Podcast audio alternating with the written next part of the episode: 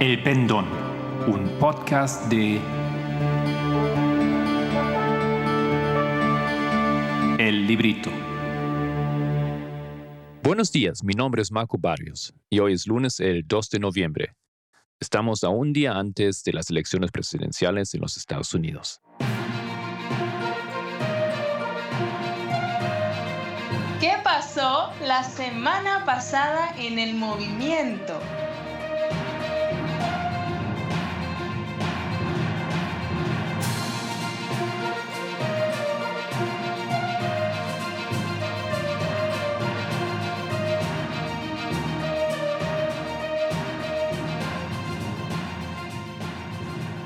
Toda esta semana pasada había continuado el seminario online organizado por LGC de Francia. Vamos a hacer resumen de los temas presentados en este campamento.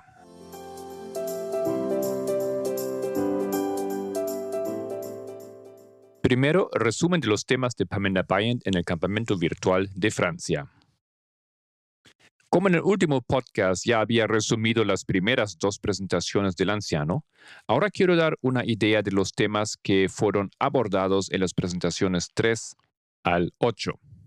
Hemos hecho una casi transcripción de todos esos temas que podrás encontrar en nuestra Wikipedia, la Wikipedia del movimiento. El enlace está en las descripciones de este episodio.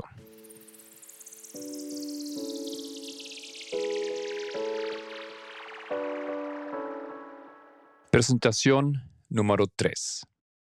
Primeramente, vale recordar que también los temas de este campamento son una continuación de las presentaciones y campamentos anteriores. El tema principal de Pamela Bryant a lo largo ahora ya de muchos meses es la metodología. Pamela responde a la pregunta en referencia a Éxodo 32, versículo 6. ¿Cómo él puede decir que la palabra jugar o regocijar en realidad tiene una connotación sexual? El anciano reprocha, entre comillas, a todos que no han comprendido que hay un proceso delicado y profundo para llegar al significado verdadero de un texto en la Biblia. Él dice que debemos dejar de usar una hacha y más bien usar un estilete para disecar los textos. Luego, se toma el tiempo de repetir el proceso hermenéutico para defender a su postura sobre el significado de la palabra jugar, conduciéndonos nuevamente por el proceso de usar una serie de otros textos bíblicos para entender de qué se está hablando. Él aprovecha a recordar el proceso de una nueva metodología inteligente versus la metodología de un escrito está. En el movimiento esto comenzó en 2009 y produjo en 2014 sus primeras consecuencias tangibles, la separación de una parte del movimiento. La misma prueba estamos experimentando al final de nuestra línea de los sacerdotes. Y si aún no te sientes bien con la manera de leer jugar en Éxodo 32, vas a tener grandes problemas con el siguiente tema, homofobia. En paréntesis, todavía no se hablará sobre esto en este campamento.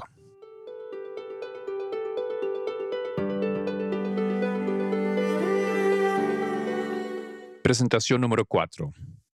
También continúa la temática de Toro Apis y plantea dos problemas.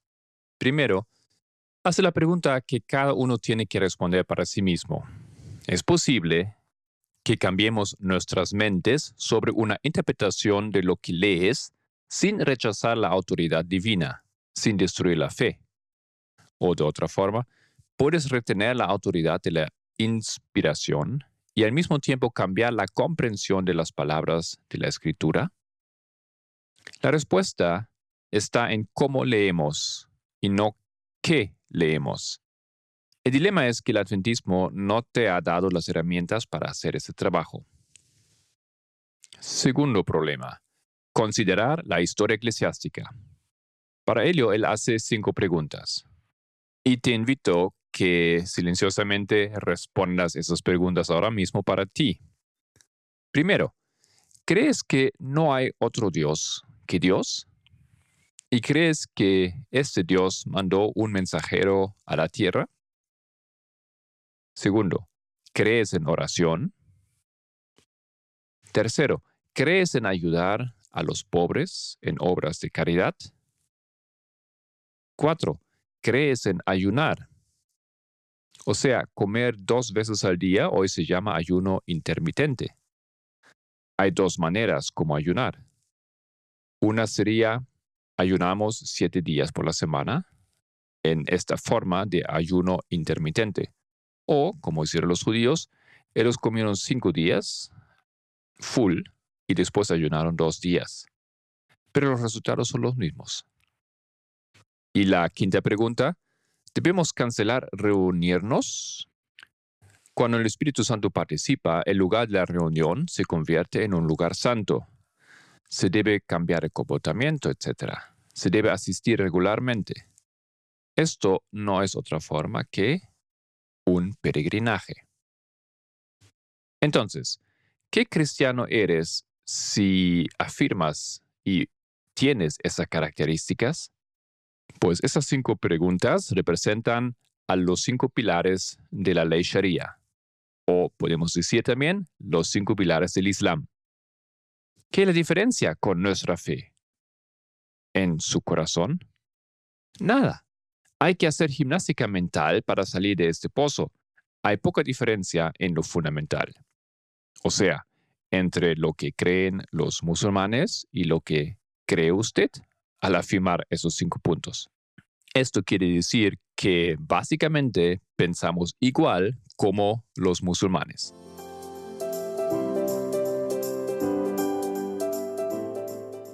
Presentación número 5. Pamela retoma la discusión sobre nuestra postura religiosa en referencia al Islam.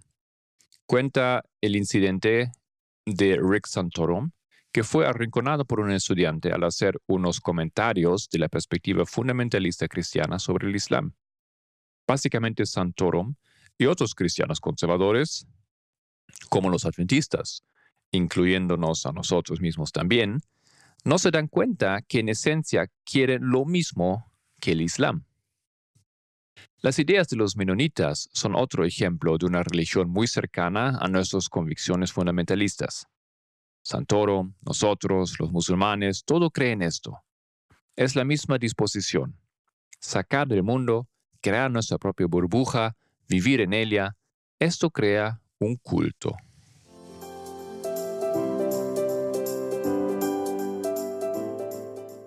Presentación número 6. Pamenda habla de la pregunta si debemos educar a nuestros hijos en casa o mandar a las escuelas públicas.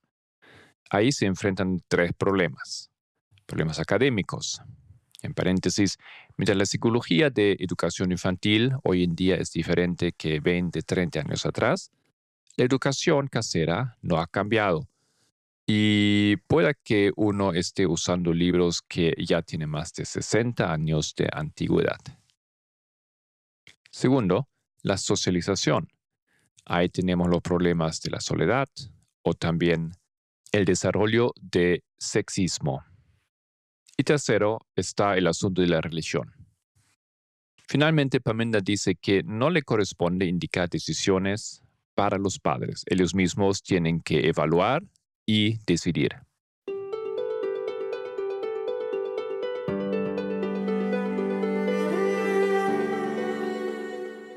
Presentación número 7. También compara los Estados Unidos con Francia y la posición difícil de Macron y su inclinación de entrar en compromiso. Francia tiene problemas con el Islam en su país. Él vuelve al tema de la educación y ahora él está haciendo la declaración que la escuela en casa ha fallado. Para elaborar sobre estos temas, Pamenda discute muchas citas de Elena White en respecto a la educación de niños en casa y escuelas públicas.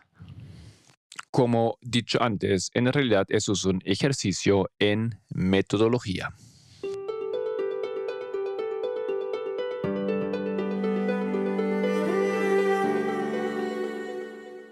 Presentación número 8, la última. Entre nosotros siguen existiendo dos corrientes de metodología. Una dice que dar un así dice el Señor Suena inocente, humilde, inteligente, intuitivamente correcto, pero en realidad usan su cerebro limitadamente y no quieren el proceso de educación o tecnología. La otra corriente de metodología, mientras tanto, usa sentido común. Pamela también retoma el tema de la educación de los niños y habla del sistema del kindergarten y también el desarrollo que ha visto ese sistema de parte de la italiana María Montessori. Finalmente termina con la solemne amonestación que el mundo cambiará dentro de tres días. Del punto de vista de hoy, esto sería ya mañana. Y él se refiere a las elecciones presidenciales en el 13 de noviembre. Dice, no puedo decir si para bien o para mal, porque será para mal, ya que viene la ley dominical.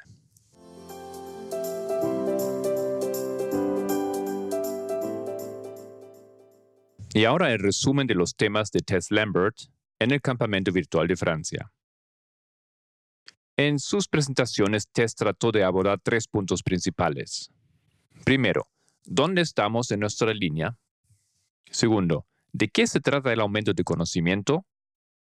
Tercero, ¿cuáles son las implicaciones de todo esto? Para responder a estas preguntas, ella combinó la luz que obtenemos de cinco historias del modelo de la agricultura, de las revoluciones, del omega de Israel antiguo, del alfa de Israel moderno y de la línea de los sacerdotes.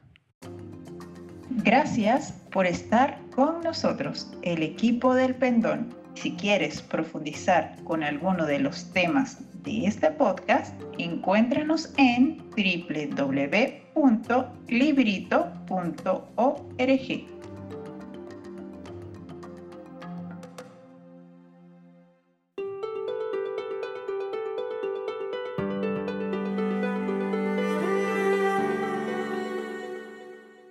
Modelo de agricultura. Con el modelo de agricultura, como comentado en el podcast pasado, entendimos que en el periodo en que estamos viviendo no recibiremos un nuevo mensaje. Esto es una protección por parte de Dios, porque la lluvia tardía con su fuerza puede destruir los frutos. Dios nos protege porque todavía hay que cambiar en nosotros nuestra mentalidad. El modelo de las revoluciones. La comprensión de lo que tenemos actualmente depende del entendimiento de hitos pasados. Llegamos a los eventos externos de 2020 a través del estudio de las revoluciones. La lucha por el gobierno termina con Trump, cuando establece un sistema de gobierno conservador, atado al Partido Republicano. En la Revolución Americana tenemos la batalla de Lexington y Concord, que fue como un tiro escuchado por todo el mundo y unificó los colonos. Así el hito de Concord marca una galvanización mundial que se unifica y se levanta. El 25 de mayo de 2020, con la muerte de George Floyd, se produjo una revuelta civil, una contrarrevolución que no tendrá éxito, llevándonos así al hito de la ley dominical. Ya tenemos todo el escenario listo. El Poder Judicial es conservador. George Biden es un demócrata centrista. Elena White comenta que habrá una agitación antes de la ley dominical. Con esto en mente, desde la muerte de George Floyd, que puso el tema de la desigualdad racial en destaque por todo el mundo, hubo cuatro muertes notorias de personas muy conocidas y que habían luchado por los derechos de la igualdad. En el 17 de julio murió George Lewis. Fue conocido como la conciencia del Congreso. Luchó junto a Martin Luther King Jr. por los derechos civiles. Lewis murió a los 80 años. El 28 de agosto, Chadwick Boseman muere. Era un actor y estrella de Hollywood, famoso por su papel en Pantera Negra, entre muchas otras películas. Y el 18 de septiembre muere Ruth Bader Ginsburg, la jueza que dedicó su vida en defensa de los derechos de las mujeres. Y finalmente, el 29 de septiembre, murió Helen Reddy, la actriz y cantante australiana, conocida mundialmente por el himno feminista I Am a Woman.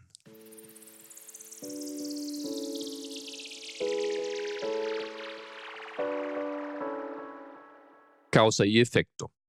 Solemos marcar los hitos proféticos como fechas específicas, pero si analizamos bien, esos representan un periodo de tiempo. Hay cinco testigos de esto. 1989, 2001, 2016, 2018 y 2019. El inicio y final de esos periodos proféticos pueden traducirse como causa y efecto. Por ejemplo, en 1989, el 11 de septiembre, fue la caída de la cortina de hierro en Hungría. Y su efecto fue la caída del muro de Berlín, el 9 de noviembre del mismo año. Así también pasa con Concord. Lo que empezó el 25 de mayo terminó el 29 de septiembre con la muerte de Reddy. Este mismo día hubo el primer debate presidencial en que Trump no se posicionó en contra del grupo supremacista blanco, los Proud Boys.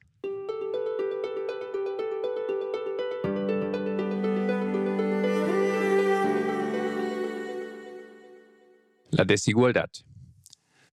Los Proud Boys son un grupo chauvinista que atesoran que los hombres blancos crearon el mundo moderno. Abarcan un chauvinismo de sexo, de región y de patria. Cuando Trump niega retar este grupo, que representa a otros grupos más, trae luz a su existencia y se pone al lado de ellos, mostrando que él, Fox News y los grupos de supremacistas blancos tienen el mismo espíritu, la desigualdad no debe ser vista únicamente como un problema de los Estados Unidos. En cada lugar habrá el mismo espíritu de desigualdad en su respectivo contexto. Trayendo el problema a Europa, vemos especialmente el Islam y los gitanos. En 2018, 6,8% de los ataques terroristas en el occidente fueron hechos por musulmanes, pero son 17.2% que fueron hechos por supremacistas blancos. No obstante, el gobierno francés piensa que le conviene agradar a los de cultura judaico-cristiana porque les brindarán más votos. Los gitanos tienen una triste historia de persecución desde la dieta de Augsburgo en 1545, cuando los asesinos de gitanos no sufrirían penalidades. En 1660 fueron expulsos de Francia. En 1721, Carlos VI agregó la posibilidad de matar las mujeres gitanas y dejar a sus hijos huérfanos en hospitales. En Alemania sufrieron genocidio solamente reconocido en 1982.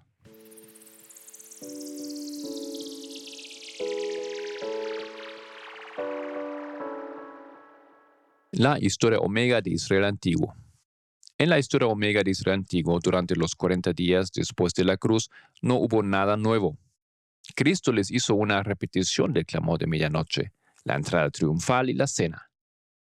Aún así, los discípulos no comprendieron la naturaleza del reino. Y en la ascensión, los ángeles les dan un mensaje que ellos tampoco entienden. Al igual, Cristo al final de los 40 días había recibido pan de los ángeles, 40 días en el desierto. Esto fue un símbolo de un mensaje. Sin embargo, en la cosecha no hay mensaje nuevo. Todo lo que se les dio fue una ampliación de lo que ya tenían. Desde el 9 de noviembre de 2019 hasta el 25 de mayo de 2020 tenemos nuestros 40 días. La ascensión representa para nosotros Concord, el aumento de conocimiento que va desde mayo hasta el inicio de octubre internamente, cuando se nos enseñó sobre el toro Apis, primero en mayo, luego en el inicio de octubre en el campamento de Oceanía, las islas del mar. Ahora estamos en el aposento alto, el lugar de la formalización, cuando debemos dejar las diferencias entre nosotros y estar en completa unidad encajados en la organización, habiendo dejado todo racismo, nacionalismo y sexismo por atrás. En el aposento alto, los discípulos entendieron lo que Cristo les enseñaba por parábolas, y en su rostro resplandecía esta comprensión, así como Cristo volvió del desierto con la faz resplandeciente por la gloria de Dios. Ahí recibieron el Espíritu Santo, y debemos acordarnos que eso se refiere a una comprensión profundizada de la palabra de Dios por medio del estudio. Es un don que nuestro Padre quiere darnos. Saliendo del aposento alto, los discípulos tenían que hacer la cosecha de la iglesia. Salen a trabajar. En la historia omega de Israel antiguo hay dos llamados para la iglesia y uno para el mundo. Es diferente de lo que pasó en la historia millerista, en que tenían solamente un llamado para el mundo. Eso también pasó con la historia de Moisés, porque tanto la historia de Moisés como la historia millerista, las historias alfa, no teníamos un pueblo de Dios formado. Las iglesias protestantes no eran una iglesia que Dios había establecido. No es así con la línea de Israel en Babilonia, por ejemplo. Dios ya tenía un pueblo especial y hubo dos llamados para la iglesia y uno para el mundo. Sacerdotes, levitas y luego los netineos. Así también en nuestra historia tenemos dos llamados para la iglesia y uno para el mundo.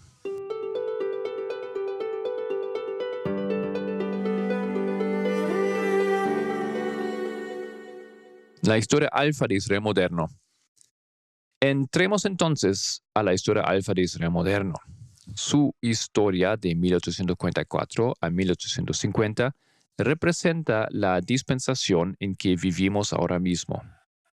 Los hitos son octubre de 1844, 46, 48 y 1850. Los eventos externos que se relacionan a estos son en 1844 la elección, con el tema principal del imperialismo, el expansionismo, la anexión de Texas, Oregon y California. En 1846, el inicio de la Guerra México-Americana. En 1848, el final de la guerra. En 1850, el compromiso que reforzó la ley del esclavo fugitivo, el hito que representa la ley dominical. En 1850 empezó la cosecha del mundo.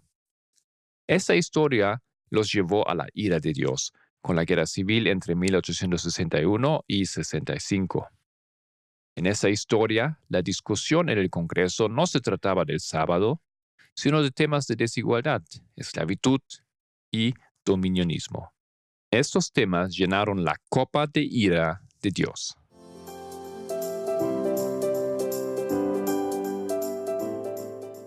Y el último punto es la línea de los sacerdotes.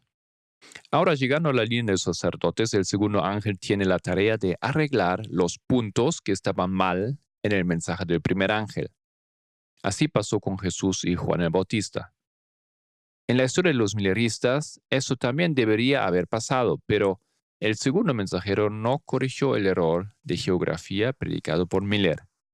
Conservaban la visión protestante sobre el santuario deberían haber tenido un aumento de conocimiento del tema, pero no entrarían al aumento de conocimiento aquellos que no recibieron el segundo mensaje, el mensaje predicado por Snow. Así, a partir del 22 de octubre, sus oraciones ya se dirigían al enemigo. Muchos pretenden abandonar el estudio de las líneas para orar y meditar en el carácter de Jesús pero si no reciben la metodología correcta, que es traída por el segundo ángel desde 2014, si no reconocen el cambio de liderazgo que hubo de Jeff Apaminder y siguen con los errores del primer ángel desde noviembre de 2019, sus oraciones se dirigirán a otro que no es Dios. En nuestro camino volviendo a Edén, Dios quiere restaurar las dos instituciones gemelas para la gloria de Dios en beneficio de la humanidad, el matrimonio y el sábado. En la historia de Israel antiguo, su parte alfa, la historia de Moisés, el sábado fue restituido. En la parte omega, Cristo vino para explicar la relación de la ley con el hombre y sacar la basura de los fariseos, la idolatría que tenían. No tenían la forma, el culto a imágenes, pero sí tenían el espíritu.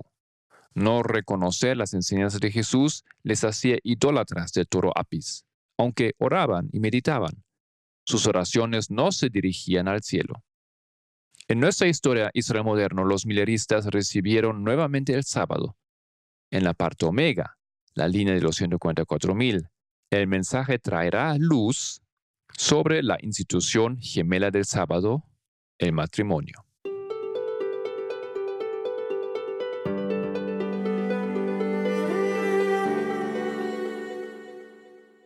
Bueno, queridos oyentes, estos fueron los resúmenes de los temas de Pamenda y Tess del campamento pasado, pero obviamente son solamente resúmenes y la intención es que os dan motivación para ir y ver los videos por ustedes mismos, porque justamente toda la lógica se desarrolla a través de esos ejemplos que ellos han dado y que no fue posible incorporar aquí en este resumen.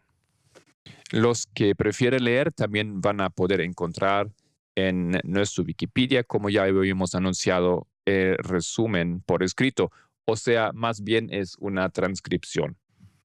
Yo digo más bien porque por mi parte yo no escribí todas las palabras y frases, por ejemplo, cuando fueron repetidas, cuando ya se dijeron. Simplemente traté de anotar el concepto la lógica, los ejemplos, los textos, etcétera, sin eh, anotar las repeticiones que se hacen en una presentación oral por razones didácticas.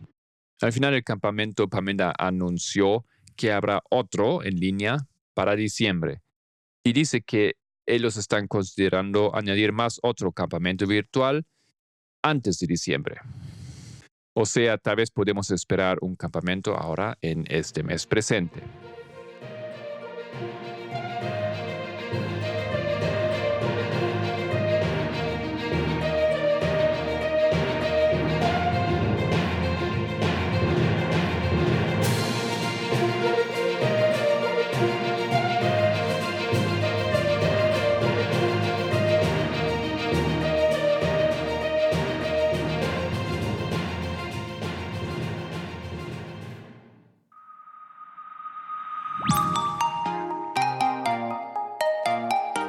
La semana pasada en el mundo?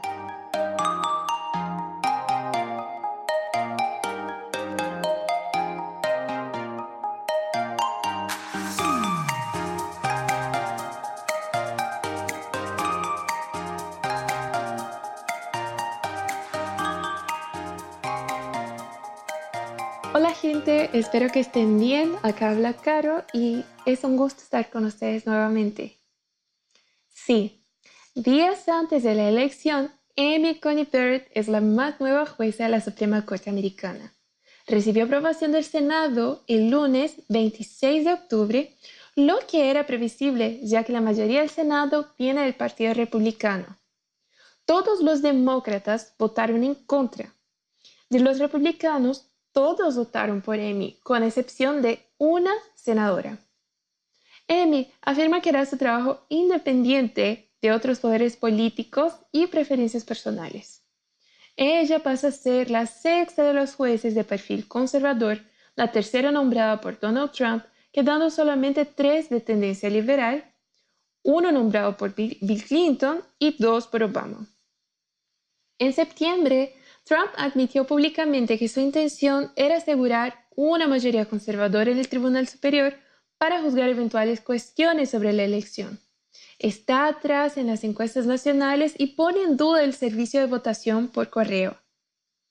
Más de 90 millones de personas hicieron sus votos anticipados con confirmaciones por Internet y votos por correo, que ya existe hace mucho tiempo y no ha tenido irregularidades hasta entonces.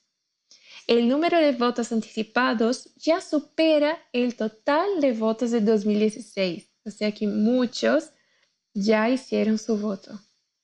Mañana, el martes 3, será el día oficial de la elección. Según expertos, Trump pone la democracia americana en su mayor prueba de estrés desde la guerra civil entre 1861 y 1865. Para la profesora de Harvard, Jill Lepore, Trump desafía abiertamente las normas democráticas y también quiere, ser, quiere usar la política para hacer sus voluntades. ¿Por qué digo eso? Hace dos semanas en una entrevista a Fox News dijo que el secretario de Justicia, William Barr, debería hacerse cargo de nombrar a alguien para investigar el, su oponente, Biden, lo más pronto posible. Todo este tema se basó en la noticia controversial del New York Post en que supuestamente Hunter Biden, hijo del ex vicepresidente Joe Biden, hubiera usado de la posición de su padre para ganar plata con una empresa ucraniana. Por haber dudas en la veracidad de la noticia, Facebook hizo una reducción en los posts sobre el tema con intuito de no esparcir noticias dudosas que pudieran afectar en las elecciones. Ya en Twitter no se puede enviar la noticia de New York Post por mensaje o compartir su enlace porque posee información personal como direcciones de correo y teléfono que violan sus términos de uso. Este diario, en el diagrama de sesgos de los medios, está en la posición de centro-derecha y tiene fiabilidad mixta. Si no sabes de qué diagrama estamos hablando, se trata del diagrama que nos mostró Tess en sus presentaciones de la semana y los videos en castellano están en YouTube en la página de El Librito. En la Basílica de Notre Dame, ciudad de Nice, en Francia, el jueves 29 hubo la muerte de tres personas en una iglesia por el ataque con cuchillo. Se clasificó el ataque como terrorismo. El responsable, un chico de 21 años, fue baleado por la policía y se encuentra en estado grave en el hospital. Hay otras dos personas en custodia por sospecha de complicidad. Durante el incidente, según el intendente, el chico gritaba repetidamente Allahu Akbar, Dios es grande. Este fue el segundo ataque con cuchillo en dos semanas. En respuesta a esto, el presidente reforzó la presencia militar en lugares de culto y escuelas. Ministros advierten al público que puede haber más ataques. Hay diversas caricaturas que satirizan el Islam y su profeta. Esto desencadenó un enfado de musulmanes por todo el mundo. El sábado 31 se divulgó una entrevista dada por Macron y Al Jazeera, una emisora árabe. Dijo Macron que no admitiría el terrorismo, que defendería el derecho a la libre expresión de escribir, hablar y dibujar, incluso publicaciones de caricaturas consideradas blasfemas para los musulmanes. El gran problema de esas caricaturas es que aumenta la islamofobia por el mundo, que ya ve a ese pueblo islámico como gente peligrosa. Aunque sabemos que ellos no son los mayores responsables por actos de terrorismo en el mundo occidental. Según el presidente, el país debe usar esos ataques para unirse, no entrar en división. Un cantante de ópera que ha cantado en las noches de cuarentena dice que cantar es una manera de pararse unidos contra el enemigo, sea él un virus o el terrorismo. El Papa Francisco dijo que estaba orando por las víctimas, que el terrorismo y la violencia nunca deberían aceptarse. El ataque también fue condenado por el ministro de Relaciones Exteriores turco, Arabia Saudita, Emiratos Árabes Unidos y Egipto, que son naciones islámicas. Este tema estuvo bastante abordado en el campestre para los ancianos Tess. Interesante como dentro de un problema en Francia que gana la atención del mundo, Dios guió el abordaje del tema de manera especial al ministerio francés. El coronavirus sigue avanzando en el mundo. En Estados Unidos, una vez más, alcanzaron las cifras de más de mil contagios en 24 horas. En Europa, una nueva ola del virus que ha sido enfrentada con nuevas restricciones. En Alemania, vuelven a aconsejar aislamiento. En Francia se cierran todos los establecimientos considerados no esenciales como bares, algunos restaurantes y negocios. Las escuelas siguen. Han observado mutaciones en el virus que, según expertos, no influenciarían negativamente al desarrollo de la vacuna. Hay diversos grupos que se levantan contra eso. Cuestionan, por ejemplo, por qué una vacuna puede desarrollarse en pocos meses y otras vacunas fueron desarrolladas en años. Es simple, la ciencia aumentó. Las etapas de experimentación son esenciales, como habíamos comentado, pero Con razón, vamos a hacer las cosas con más facilidad ya que pasamos por la elaboración de diversas vacunas diferentes antes. En Brasil todo ese tema genera una gran pelea. El presidente había dejado en manos de los representantes de estados y municipios las decisiones preventivas en la pandemia. No quiso comprometerse con algo que después podría ser un problema para él. Así, el gobernador de São Paulo, João Doria, está encabezando la producción de vacunas contra el COVID en parcería con la farmacéutica china Sinovac y afirma que el gobierno de São Paulo comprará la vacuna si esta es aprobada por la Anvisa, que es la Agencia Nacional de Vigilancia Sanitaria de Brasil. Bolsonaro, en contrapartida, dice que no comprará la vacuna aunque sea aprobada por los órganos sanitarios. Se escucha frecuentemente a apoyadores de sus ideas de que todo lo que viene de China es malo y debe ser rechazado. Algunas personas decidieron no comprar nada que, venga de ese país. Bolsonaro le mandó un mensaje al, al gobernador de São Paulo diciendo que lo apreciaba mucho, pero que si pretende comprar esa vacuna no contará con su apoyo financiero por parte del gobierno federal. Además, después de endosar tantas veces el uso de medicamentos no certificados por la ciencia, afirma que en caso de tener una vacuna en el futuro, que no venga de China, no sería de ninguna manera obligatoria. Esto agrada mucho a los defensores de teorías de conspiración. La blogger china Liziki, que tiene 13 millones de seguidores en YouTube, donde muestra mucho de la vida en el campo con imágenes hermosas y trabajos manuales, posteó un video corto simplemente diciendo que ella es china que sus videos que tanto les gusta son grabados en China y tiene mucho orgullo de su nacionalidad. Aporofobia significa odio a los indigentes, a los pobres, aversión a los desfavorecidos. Así, Adela Cortina, una escritora y filósofa española, acuñó el término aceptado por la Real Academia de Lengua Española ya hace 20 años, pero ahora esta palabra es el título de su nuevo libro. La palabra aporofobia viene del griego aporos, pobre, y fobio, temer, odiar o rechazar.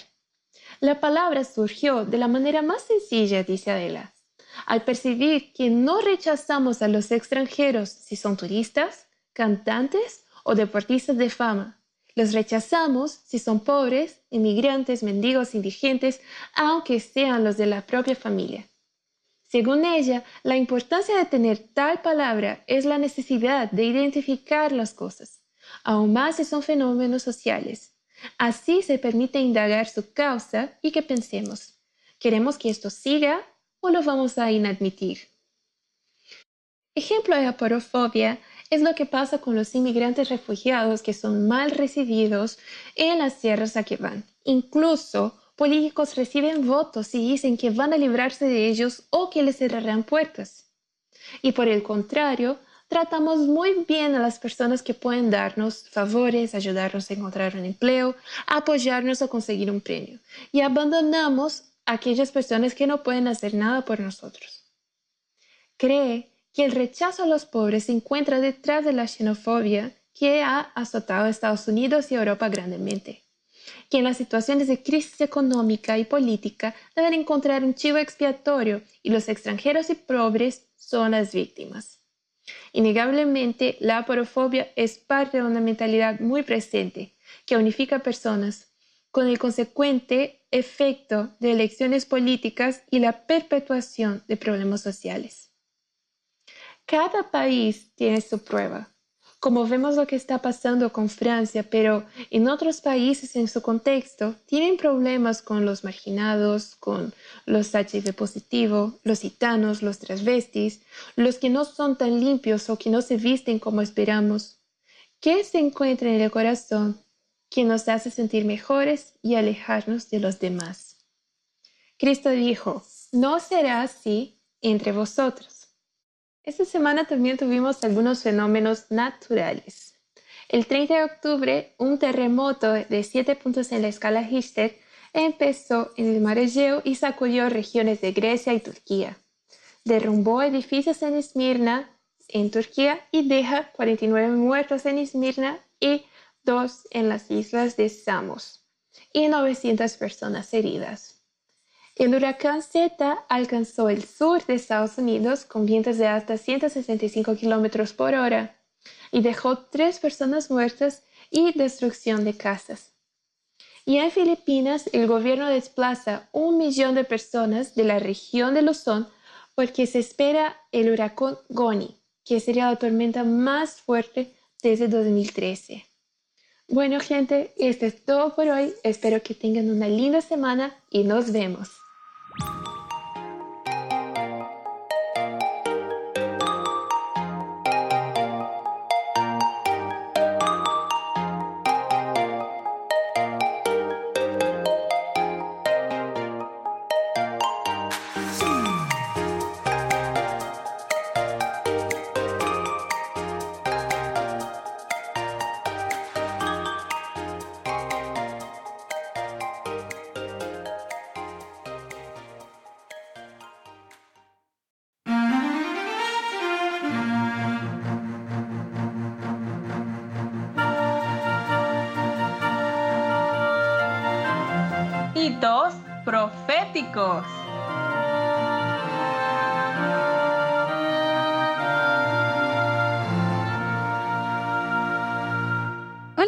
Nuestros amigos y hermanos oyentes, gracia y paz de nuestro Padre y de nuestro Señor Jesucristo.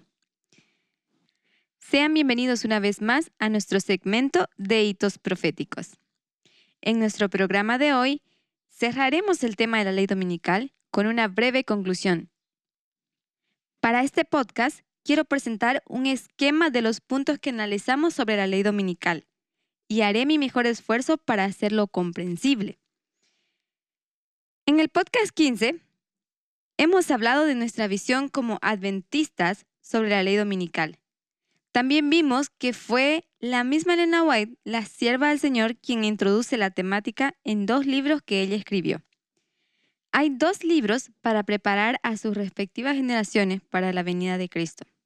Dones Espirituales, que fue escrito en 1858, y El conflicto de los siglos, que fue escrito en 1888. El primero describe la esclavitud como el pecado de la nación que culminó en el castigo de la guerra civil. El segundo describe la ley dominical como el pecado de la nación que iba a culminar en un castigo. Un proyecto de ley para asegurar al pueblo el disfrute del primer día de la semana, comúnmente conocido como el Día del Señor, como día de descanso, y para promover su observancia como día de culto religioso. Esta propuesta de ley fue lanzada por el senador Blair y fue en este momento que A.T. Jones intervino con su concepto de libertad religiosa. Pero en ambos casos, Cristo no vino. También hemos hablado de lo que es la unión iglesia y Estado. Y vemos que aunque Cristo deseaba volver en 1863 y 1868, ambas fechas son problemas completamente diferentes tienen un factor en común. El deseo de una entidad eclesiástica busca la fuerza del Estado para apoyar y proteger a sus fines. Este era claramente un asunto de unión de iglesia y Estado. A pesar de que no habrá una ley dominical tal cual como los adventistas la habían esperado y siguen esperando, este evento es la culminación de una crisis en los Estados Unidos y consecuencia de la unión de Iglesia y Estado, lo era en 1863 y 1888 y lo será en nuestra historia también. A falta de otro término, seguimos llamando a este evento la ley dominical. Desde que el movimiento comprendió que estamos experimentando el desarrollo de varias líneas paralelamente, estamos conscientes de que hay varias leyes dominicales, ya hemos visto este fenómeno con respecto al hito del 911. Las leyes dominicales para nuestra generación son las siguientes. Hemos visto que a lo largo de las líneas tenemos tres leyes dominicales para tres diferentes grupos. El primer grupo son los sacerdotes y su ley dominical de este grupo fue el 2014. Lo pudimos ver a través de eventos internos y externos. Recapitulemos algunos de estos puntos. 2014. La ley dominical para los sacerdotes.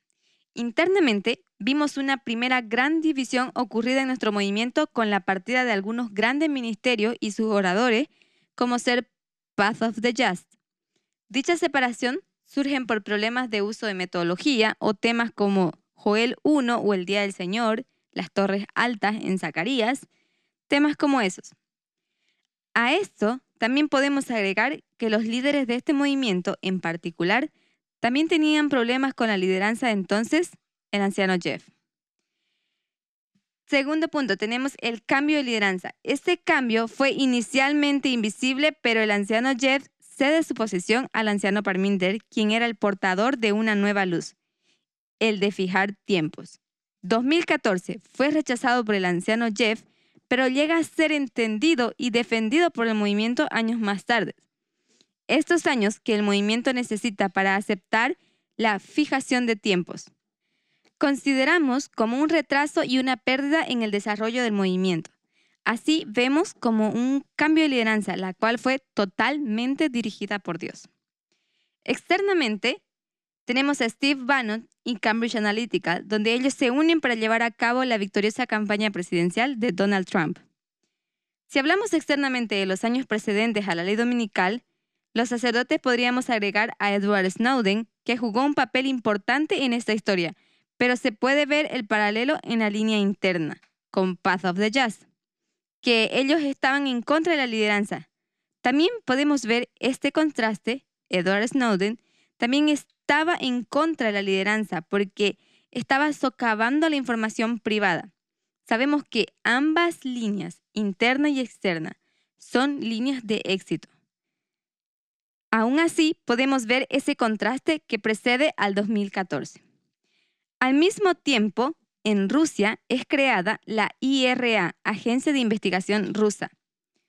Otro evento que también marcó relevancia fue el Sínodo de la Familia de la Iglesia Católica era sobre el divorcio, homosexuales, etc. Y era un sínodo extraordinario. Solo el tercer sínodo de este tipo desde 1965. Este sínodo lidera a la creación de REPAN, Red Eclesial Panamazónica, que es un proyecto en la Amazonía donde se hablaría sobre temas como sexismo, homofobia y la posible incorporación de la mujer en el sacerdocio.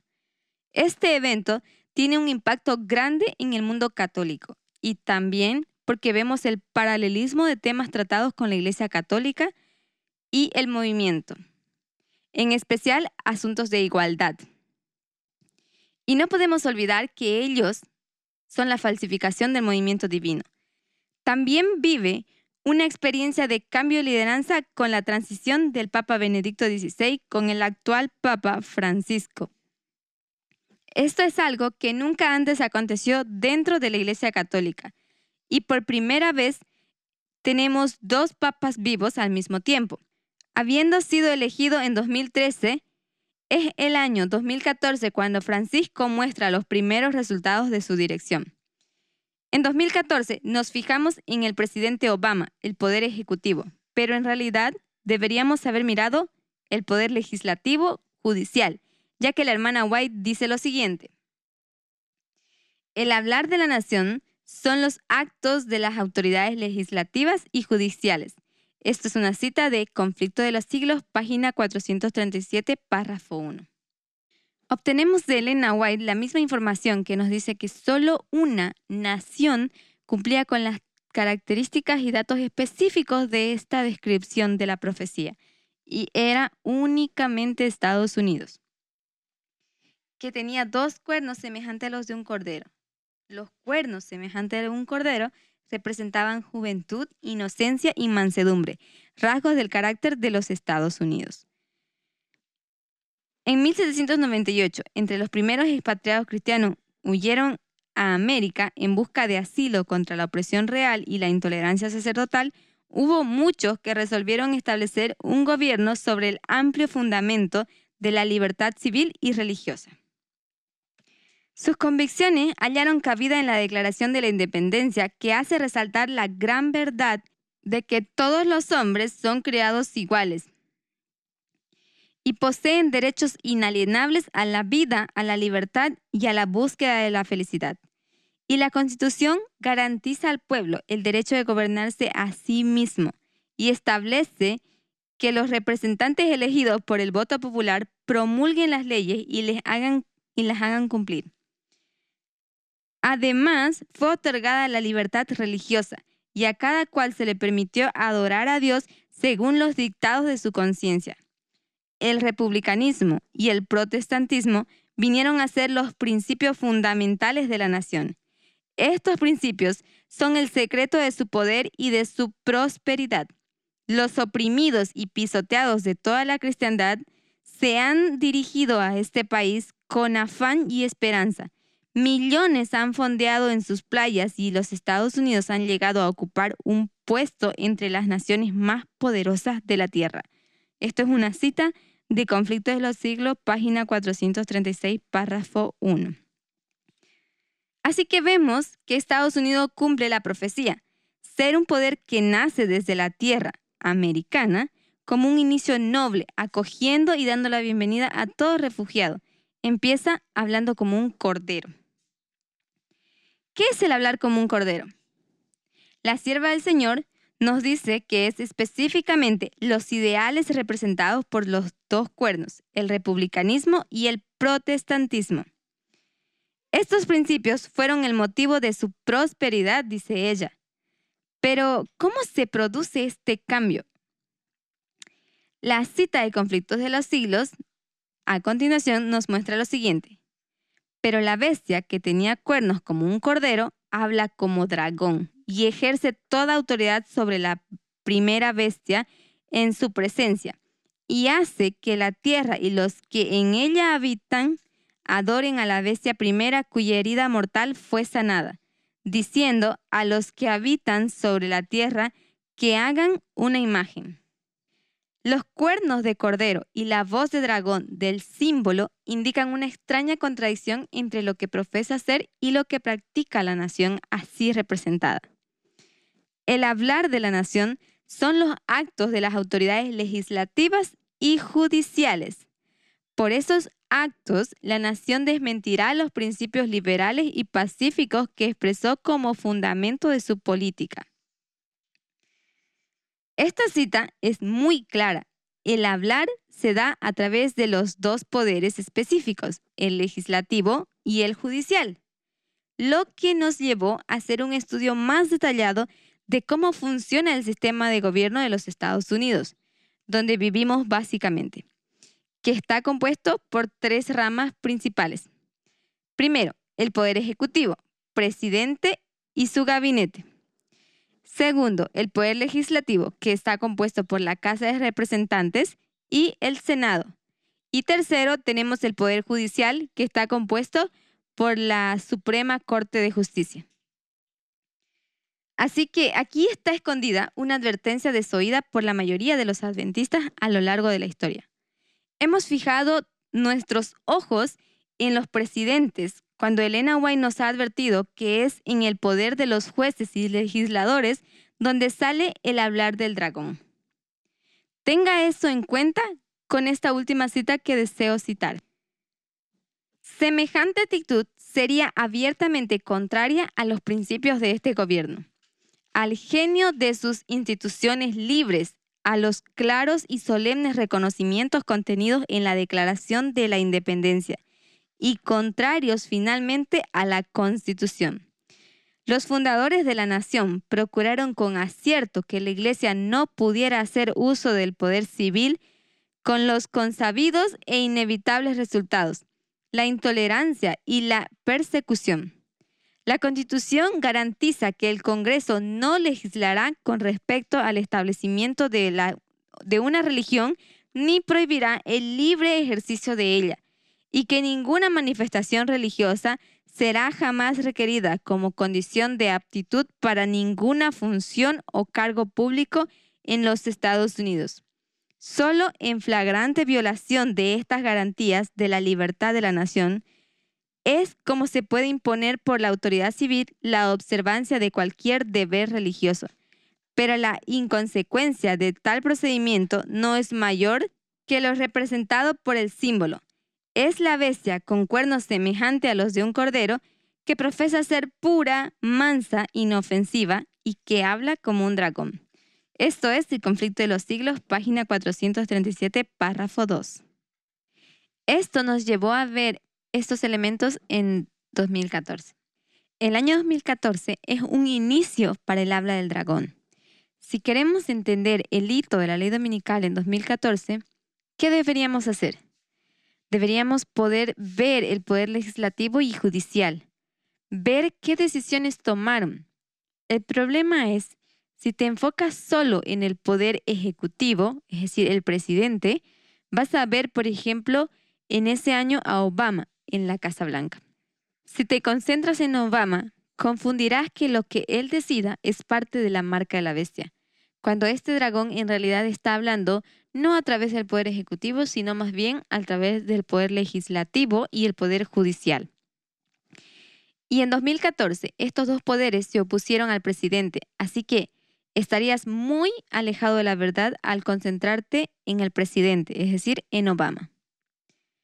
Mitch McConnell es el líder del Partido Republicano, hoy senador, pero en ese año empezaron las reuniones de Steve Bannon y Jeff Miller.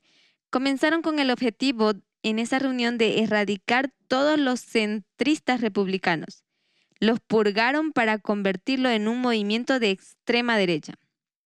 Así que tenemos un punto de inflexión masivo en 2014, tanto en el ámbito de las ramas del poder legislativo como en el poder judicial.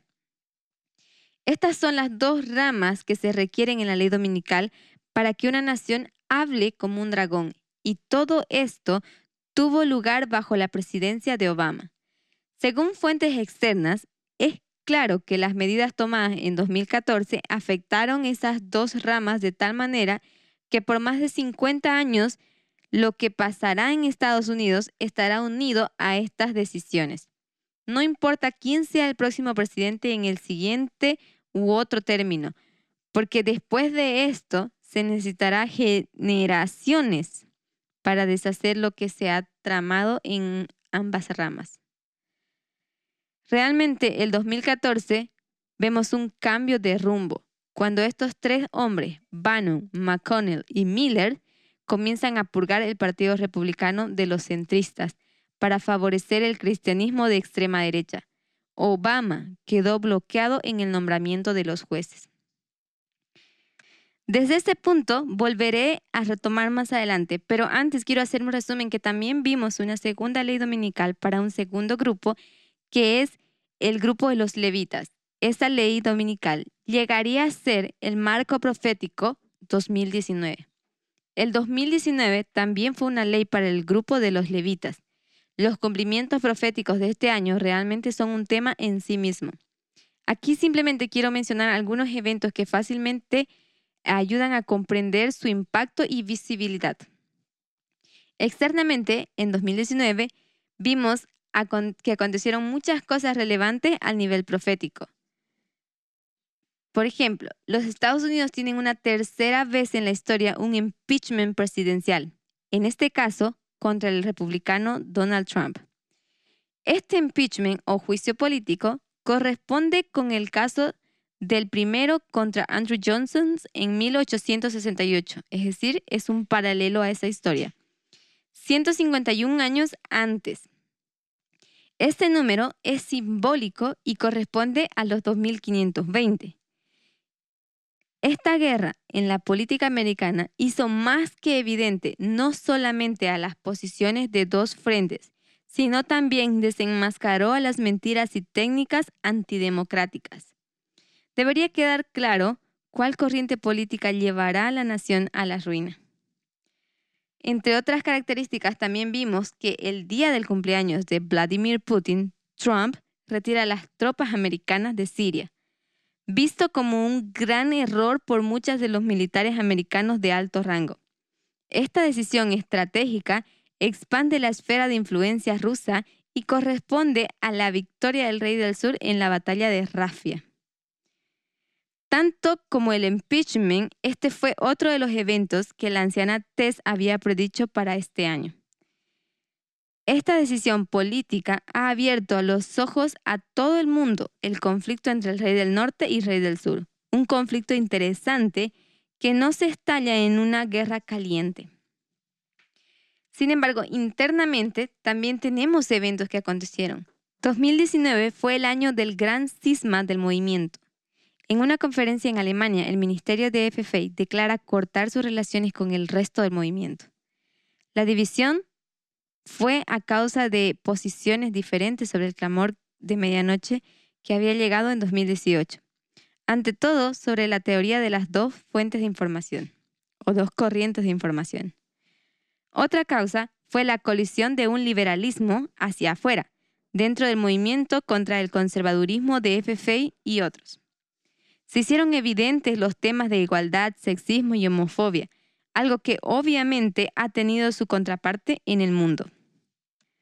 También tenemos la tercera ley dominical, la ley dominical para los netineos, que sería 2021. La línea de los 144.000, aún sin fecha, pero paralelo a la segunda venida en la línea de los levitas y paralelo al cierre de tiempo de gracia en la línea de los netineos, podemos ver estos tres hitos como paso hacia el verdadero hito, la ley dominical en la línea de los 144.000. Cumplimiento de Daniel 11:41, cuando los Estados Unidos hablarán como un dragón. Estamos en espera de comprender más sobre esa fecha. La podemos establecer y tenemos cierto conocimiento.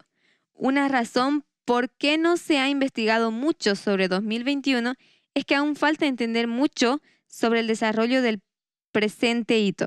Es decir, me refiero a la historia de 2019 y 2020 que es una paralela a Boston Concord en la historia millerista, la cual ahora se está abriendo para nosotros con mayor luz. En paralelo a los eventos de Daniel 11, esperamos el cumplimiento de la guerra de Panion en 2021. Esta guerra termina con la victoria del rey del norte sobre el rey del sur, o sea, los Estados Unidos sobre Rusia. Pero volviendo al sistema de gobierno de los Estados Unidos, vimos que todo ese desequilibrio se originó en el poder legislativo y judicial, gracias a esos tres hombres, Bannon, McConnell y Miller, quienes bloquearon a Barack Obama para la posesión o el nombramiento de jueces en la Corte Suprema. Pero en toda esa lucha, en todo ese trabajo que Bannon, McConnell y Miller hicieron para impedir que Barack Obama posesionara jueces en la Corte Suprema, pudimos reconocer un personaje quien luchaba por la igualdad de derechos civiles en la sociedad. Ella era Ruth Bader Ginsburg, una notable jueza de la Corte Suprema, fue quien fue un ejemplo para todos nosotros de cómo debemos llevar a cabo una guerra en defensa de los derechos civiles de las minorías. En el podcast 20 hemos hecho un estudios sobre cómo funciona el sistema de gobierno de los Estados Unidos, es decir, los poderes legislativo, judicial y em, ejecutivo, y cómo eran sus funciones, cómo se desempeñaban, cómo se desenvolvían, cuál era su rol. Hemos hecho a detalle para poder comprender cómo es que se dará el hablar de una nación. Y nos hemos enfocado en el poder legislativo, sobre todo en el poder judicial, por la reciente muerte de la jueza Ruth Bader Ginsburg, quienes ahora el Partido Republicano está, estaba empeñado en reemplazarla inmediatamente, poco antes, apenas tres meses antes de las elecciones actuales de 2020. Pero recordando la historia que aconteció en el periodo de Obama, a Obama no se le permitió eh, nombrar otro juez antes de las elecciones, porque él estaba en un periodo de elecciones. Pero sin embargo, ellos eh, esa ley o esa regla, esa norma ahora, y ellos posesionan a la siguiente jueza, que ustedes ya han oído hablar de ella. En el podcast 21 hemos hablado de la jueza Amy Coney Barrett, quien es un contraste completamente diferente en visión y perspectiva a lo que era Ruth Bader Ginsburg. Ella es una persona eh, podemos decir, con mentalidad conservadora. En el podcast 21 hemos hablado de la crisis de un sistema judicial en los Estados Unidos, cuya crisis se originó por la muerte de la jueza Ruth Bader Ginsburg, quien había luchado muchas veces por su vida, no porque ella deseara tanto vivir en este mundo, sino porque ella entendía que su ausencia en la Corte Suprema de Justicia significaría una gran pérdida para muchos de los grupos de minorías, muchos de los casos que están dentro de la Corte ahora y que por muchos años han luchado por busca de justicia. En el siguiente podcast hemos hablado de Amy Coney Barrett, quien sustituiría a Ruth Bader Ginsburg, pero también hemos visto el contraste entre esas dos mujeres. Amy Coney Barrett, además de ser una católica devota y una de las favoritas en las fuerzas antiaborto, que forma un pilar clave en el apoyo político de Donald Trump en su búsqueda de reelección en el 13 de noviembre. Vemos el contraste porque en este caso del aborto, Ruth Bader Ginsburg era una persona que tenía una mentalidad más abierta, era una persona más liberal, capaz de ponerse en el lugar de la otra persona. Recordemos que la senadora Dianne Feinstein, demócrata de California, cuestionó duramente a Barrett sobre si sus profundas creencias católicas le permitirían emitir fallos judiciales fieles a la ley. El dogma y la ley son dos cosas diferentes, le dijo Feinstein a Barrett durante las audiencias. Y creo que sea cual sea la religión, tiene su propio dogma. La ley es totalmente diferente. Y creo que en su caso, profesora, cuando uno lee sus discursos, la conclusión que uno saca es que el dogma vive en voz alta dentro de uno y eso es preocupante. Tal vez deberíamos preguntarnos por qué le preocupaba esto a la senadora Feinstein. Porque esto influiría su mentalidad conservadora en la toma de decisiones para los casos como, como los que ya están dentro de la Corte Suprema.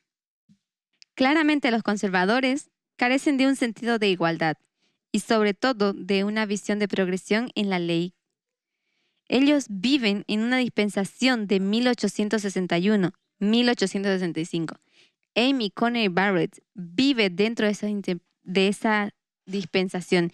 Ella interpreta la constitución de una manera literal. Podríamos decir que el poder judicial especialmente los conservadores, los de la ala conservadora, los de la extrema derecha, creen entender mejor que nadie la Constitución y declaran que es un documento perfecto.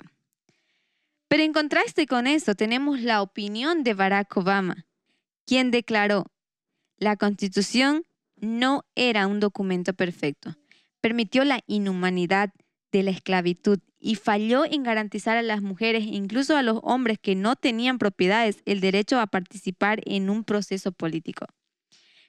Pero él dice, insertada en este documento estaba una estrella del norte que guiaría a las generaciones futuras, un sistema de gobierno representativo, una democracia, a través de la cual podríamos alcanzar mejor nuestros más altos ideales. A través de la guerra civil, y luchas amargas, mejoramos esta constitución para incluir las voces de aquellos que alguna vez fueron dejados fuera y gradualmente hicimos este país más justo y más igual. Habíamos estudiado este tema de lo que significaba la estrella del norte y habíamos dicho que la estrella del norte tiene una característica específica, que es fija. Las estrellas son fijas, son inamovibles. Entonces, ese es el, la metonimia del principio fijo, que significa inmutable. Lo que Barack Obama quería decir es que año tras año este documento, la Constitución, nos dirigirá a las generaciones futuras a la dirección perfecta. De acuerdo con la perspectiva de Barack Obama, la Constitución es un principio, es decir, inmutable, pero él se refirió a representación federal y fijación de impuestos. Él usó una metonimia de esas palabras y lo que quiso decir es que la esclavitud es imperfecta, pero el documento es perfecto. Por lo que tenemos un documento perfectamente imperfecto. Por lo que nosotros necesitamos aprender a ver este documento desde ambas perspectivas. La primera, como un principio, el cual no puede cambiar, es perfecto. Y la segunda, como una norma que sí se puede cambiar, porque el documento es imperfecto. La anciana Tess hizo una declaración muy importante y ella dice, muchas veces nos fijamos en los escritos o los marcos de aquellas personas que escribieron la constitución y lo que ellos querían decir. ¿Cuál fue su intención? Cuando en realidad deberíamos ser más objetivos. Nosotros decimos, no nos importa qué quería decir los compositores de la constitución. Obama se refiere en su discurso a la idea que este documento era destinado a crecer y transformarse a través del tiempo. A pesar de las palabras exactas, siendo un documento poco perfecto, se podría convertir en un documento que cada vez más reconocería y aceptaría los derechos civiles. Un documento que, se, que aseguraría la protección de cada ser humano. Recordemos que el anciano Parminder dijo que es importante para nosotros el cómo nos relacionamos con la Constitución, porque nos sirve como un ejemplo de cómo deberíamos relacionarnos con los mandamientos de Dios. Todos nosotros sabemos que hoy, a nivel externo, nadie tomaría la Constitución tal como está escrita y la aplicaría de manera literal. Recuerden, existen tres grandes problemas en la Constitución de los Estados Unidos. El primer problema subyacente es la esclavitud. ¿Cómo lidias con la esclavitud? Esto es el artículo 1, sección 2. El segundo problema se encuentra en el artículo 1, sección 9, pero todo tiene que ver con el Estado y cómo opera. Este juego está lidiando nuevamente con el comercio de esclavos. Dice que cuando un esclavo llega a tierras americanas, tiene que colocársele una tasa de impuesto, la cual se supone debería durar alrededor de 20 años, lo que significa que la esclavitud se debería terminar en aproximadamente 20 años, aproximadamente el año 1808. El tercer problema es el artículo 4, sección 2. Son las órdenes de extradición. Esta es la ley del esclavo fugitivo. Si ustedes quieren saber más, los invito a, escuchar nuevamente el podcast número 23. También hemos hablado un poco de los comienzos del partido WIT y cómo fue que surgió. Hemos hablado del periodo de 1828 a 1852. Hemos hablado de personajes notables quienes estaban dentro de ese periodo, como Henry Clay, Zachary Taylor, John Andrews, Abraham Lincoln, etc. Ustedes podrán encontrar la historia de cada uno de ellos en los podcasts 24, 5 y 6. También hemos hablado de las concesiones y lo que significa para nuestro periodo. También hemos hablado un poco del periodo de las elecciones de 1840, 1844 y 1848 y también 1860, la cual son paralelas a los eventos que nosotros vemos hoy en día en 2020. Eso es todo por hoy, mis amigos los invito a asistir esas, esos podcasts para que ustedes puedan estar al tanto y puedan profundizar más sobre estos aspectos. Pero estos son los detalles que nos llevaron a entender mejor cómo se desenvolverá la ley dominical. Aún no es un tema concluido, no es un tema cerrado, pero es lo que hasta ahora entendemos. Los invito a que ustedes puedan profundizar en estos temas y podamos juntos llegar a una conclusión más precisa de lo que será la ley dominical y cómo se verá. Esto es todo por hoy, mis hermanos. Les deseo una feliz semana y que Dios los bendiga.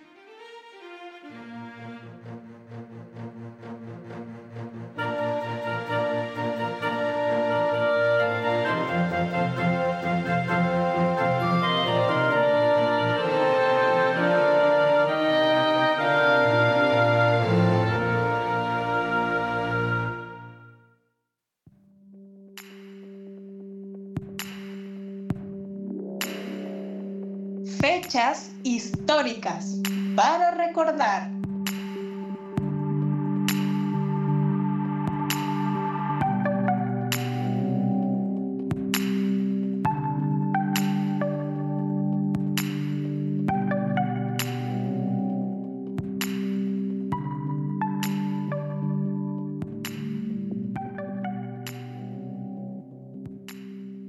A todos nuestros amigos y hermanos en Cristo. En esta oportunidad vamos a revisar los eventos que impactaron nuestro presente y nuestra dinámica social contemporánea. Mi nombre es César Rivas y les doy una cordial bienvenida a nuestra sección de eventos históricos. En primer lugar, tenemos a bien presentar el día en que la Iglesia Católica Romana reconoce su error al condenar injustamente a Galileo Galilei, catalogándolo en aquel entonces cuando fue condenado como un hereje. Este error lo reconoció el día 31 de octubre de 1992.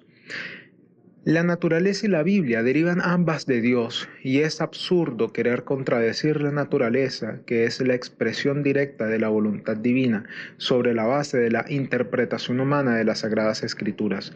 Por el contrario, se debe aprender a leer e interpretar las Escrituras a través de la naturaleza sostuvo Galileo Galilei ante el tribunal que le procesó en el año 1633, después de que fracasara en sus intentos de entrevistarse con el Papa Urbano VIII denotando así un pensamiento muy avanzado a su generación, donde muestra su inclinación al racionalismo crítico y a ver al mundo y las condiciones tales cuales son y no como deberían ser a la luz de lo que consideraba una mentalidad absolutista.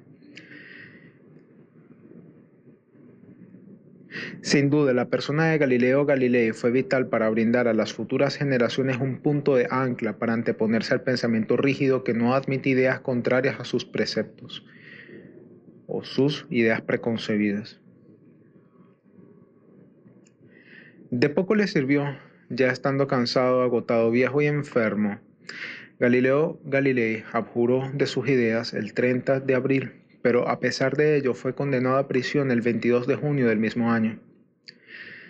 El mejor conocido como Juan Pablo II se interesó por Galileo Galilei desde el comienzo de su pontificado, ya el día 10 de noviembre de 1979, con motivo de la conmemoración del primer centenario de Albert Einstein, creó una comisión que revisara su caso.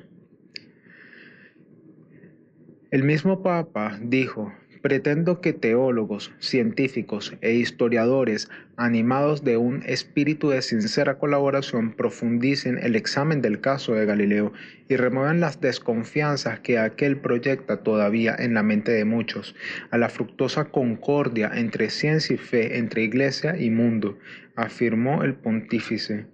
Gracias a esa comisión se ha llegado hoy a la absolución de Galileo. Evidentemente, entendiendo que el mundo avanza mientras que las ideas equivocadas que sostenía la Iglesia la colocaban en una posición que no podían continuar defendiendo, viéndose entonces en la necesidad de reformular su accionar y reconocer sus errores con el propósito de acercarse al mundo real y salir de la burbuja aislacionista en la cual el pensamiento dogmático la había colocado, brindó un nuevo vigor a la misma, acercándola a las personas. Continuando con nuestra edición del día de hoy, hacemos mención de la ejecución de Miguel Servet, cuya auténtica pasión fue la religión.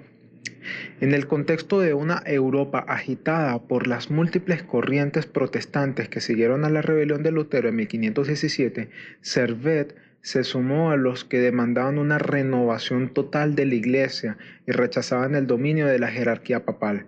Servet se sumergió en importantes debates con teólogos que no tardaron en acusarlo de pronunciar blasfemias, por lo que decidió marchar a tierras protestantes, primero a Basilea y luego a Estrasburgo. En esas ciudades publicó sus primeros escritos sobre los errores de la Trinidad y dos diálogos sobre la Trinidad. En ambos textos, Servet daba rienda suelta a lo que sería la obsesión de toda su vida, la refutación del dogma católico de las tres personas de Dios, Padre, Hijo y Espíritu Santo, convencido de que era una corrupción del espíritu originario del cristianismo que impedía vivir la auténtica fe. El antitrinitarismo era considerado una herejía tanto por los católicos como por los protestantes, y Servet se vio obligado a escapar. La fuente última de la denuncia contra Servet como hereje vino de Juan Calvino, el reformador que desde 1541 dominaba la ciudad de Ginebra, Suiza. En los años anteriores había mantenido con Servet una correspondencia sobre cuestiones teológicas en la que se tomó en cuenta el tema de la Trinidad y donde Calvino sacó la conclusión de que Servet era un hereje incorregible.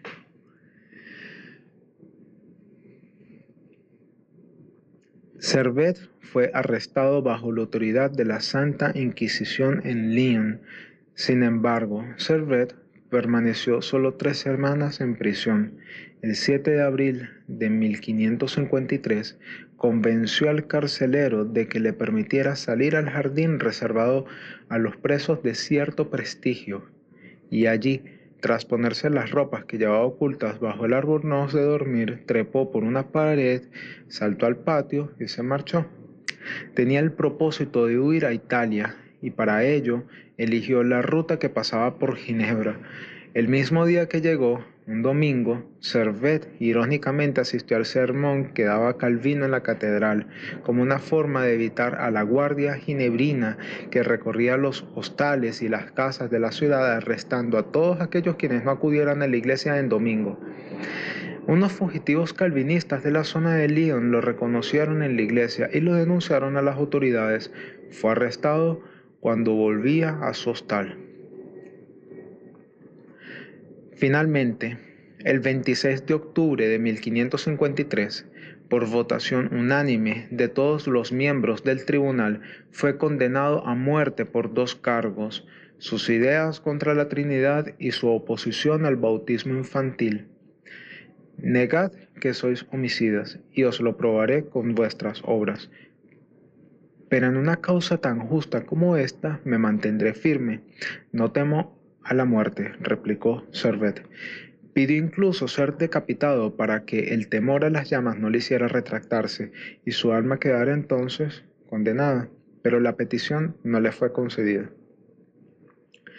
En este breve relato de la historia de Servet se puede percibir el mismo espíritu inquisitor transmitido de la Iglesia Católica hacia la Iglesia liderada por Calvino en Suiza. Es irónico que muchos de los protestantes muertos por sostener ideas contrarias al status quo en aquel momento condenaron a Servet por la misma causa que sus compañeros de antaño. El espíritu persecutor de las iglesias protestantes se mantuvo siempre entre sus filas. Parece que se está cumpliendo ¿no? ese dicho común, de tal palo, tal astilla. Resulta que el fundamentalismo impera en las filas de aquellos que se consideran a sí mismos muy religiosos, colocándolos en una posición peligrosa, donde llegan a asumir una postura intolerante ante las nuevas ideas, cercenando entonces la libertad de conciencia de las personas y por lo tanto participando del mismo espíritu del anticristo. Bien. Eso es todo por esta semana. Los esperamos en la próxima edición de Eventos Históricos.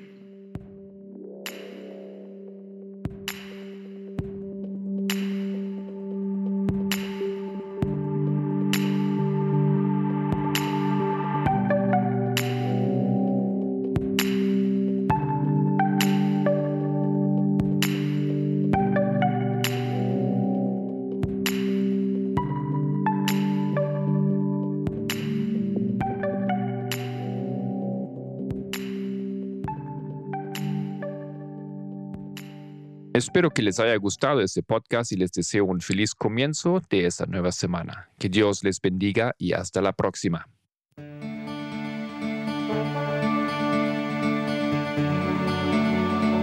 El Pendón, un podcast de El Librito.